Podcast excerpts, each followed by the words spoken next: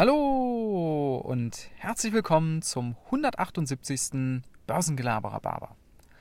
Wir schauen heute mal auf das Thema ETFs, den ETF Megatrend und stellen uns die Frage, welche Unternehmen, welche Aktien profitieren da eigentlich besonders davon, wenn überhaupt.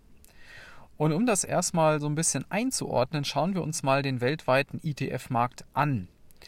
Wir haben im Moment, ich habe da auf Statista mal so ein bisschen recherchiert, wir haben im Moment etwa knapp 8 Billionen US-Dollar in ETFs investiert.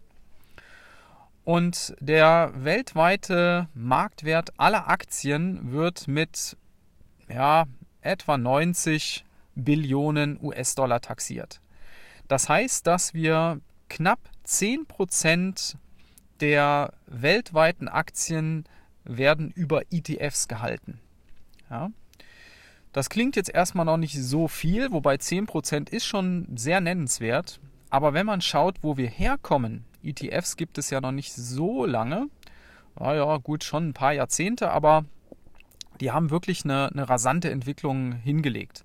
Allein in den letzten 15 Jahren hat sich das Volumen an Geld, was in ETFs angelegt wird, über ETFs am Aktienmarkt investiert wird, etwa verzwanzigfacht. Ja. So, und jetzt ist ja die Frage, was bedeutet das jetzt für Einzelaktien? Und dafür muss man sich am besten erstmal anschauen, was sind denn die großen ETFs? In welchen Index, welchen Index bilden die denn ab? Diejenigen von euch, die vielleicht noch ganz neu sind beim Investieren, ein ETF, ein Exchange Traded Fund, ist im Prinzip ein Indexfonds und der bildet einen gewissen Aktienindex, einen gewissen Aktienkorb ab. Also wenn wir jetzt mal den DAX nehmen und ihr habt einen DAX-ETF, dann investiert er anteilig in die Unternehmen, die halt im DAX drin sind. So, und deshalb wollen wir mal gucken, was sind denn die großen ETFs weltweit? Und da ist das absolute Schwergewicht ist tatsächlich der S&P 500. Die meisten äh, Gelder sind in S&P 500 ETFs investiert, etwa eine Billion US-Dollar, also mehr als 10 Prozent äh, aller ETFs sind S&P 500 ETFs. Und dementsprechend sind das natürlich auch die Aktien, die dort überproportional dann äh, gekauft werden. Aber viele von euch kennen das auch bei ETF-Investments. Auch der MSCI World ist ein sehr ähm, spannender Index für viele, weil man dort direkt eine weltweite Streuung hinkriegt. Der SP 500 sind ja nur ähm, amerikanische Werte. Und was jetzt in den letzten Jahren immer mehr zugenommen hat, sind Tech-Investments, also ETFs zum Beispiel auf den NASDAQ 100.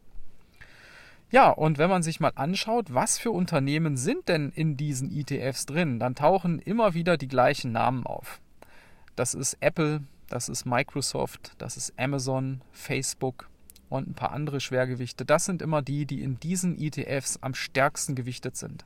Das heißt, wenn jemand 1000 Euro in diesen ETF investiert, wird ein Großteil dieses Geldes in diese großen Werte investiert. Und damit sind wir auch schon bei der Schlussfolgerung, die man durchaus ziehen kann, dass natürlich in erster Linie die Blue Chips am meisten von den ETF-Zuflüssen profitieren.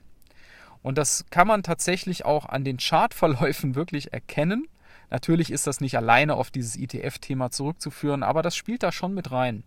Schaut euch mal äh, längerfristige Charts von eben diesen Werten wie Microsoft, Amazon, ähm, Apple und so weiter an fünf Jahre, zehn Jahre. Das geht von links unten nach rechts oben. Ja. So, das heißt, es ist gar keine so schlechte Idee, wenn man Einzelaktien hat, dann wirklich auch solche großen zu nehmen, weil die auch zusätzlich von diesen ETF-Zuflüssen profitieren.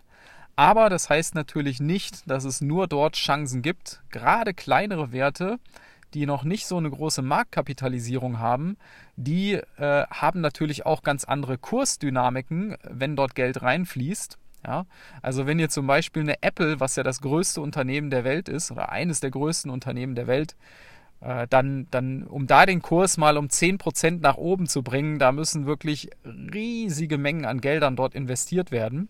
Und wenn ihr andere Unternehmen habt, äh, die halt deutlich kleiner sind, da kann man dann vielleicht auch schon mit äh, ein paar Millionen Orders, die ganz schnell zusammenkommen weltweit, wenn man da äh, einen Fokus drauf bekommt, äh, kann da schon eine ganz andere Dynamik entstehen.